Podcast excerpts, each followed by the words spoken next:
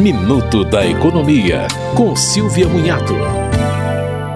A empresa 123 Milhas está em recuperação judicial. Mas o que isso significa? O Instituto Brasileiro de Defesa do Consumidor diz que a recuperação judicial é um meio utilizado por empresas para evitar que sejam levadas à falência. O processo permite que companhias suspendam e renegociem parte das dívidas acumuladas em um período de crise, evitando o encerramento das atividades, demissões e falta de pagamentos.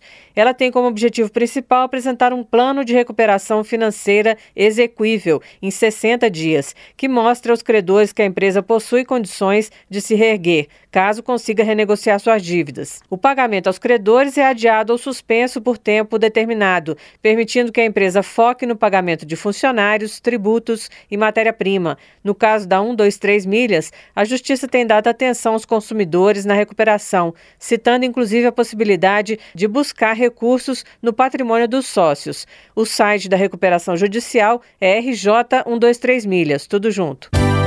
Você ouviu Minuto da Economia, com Silvia Munhato.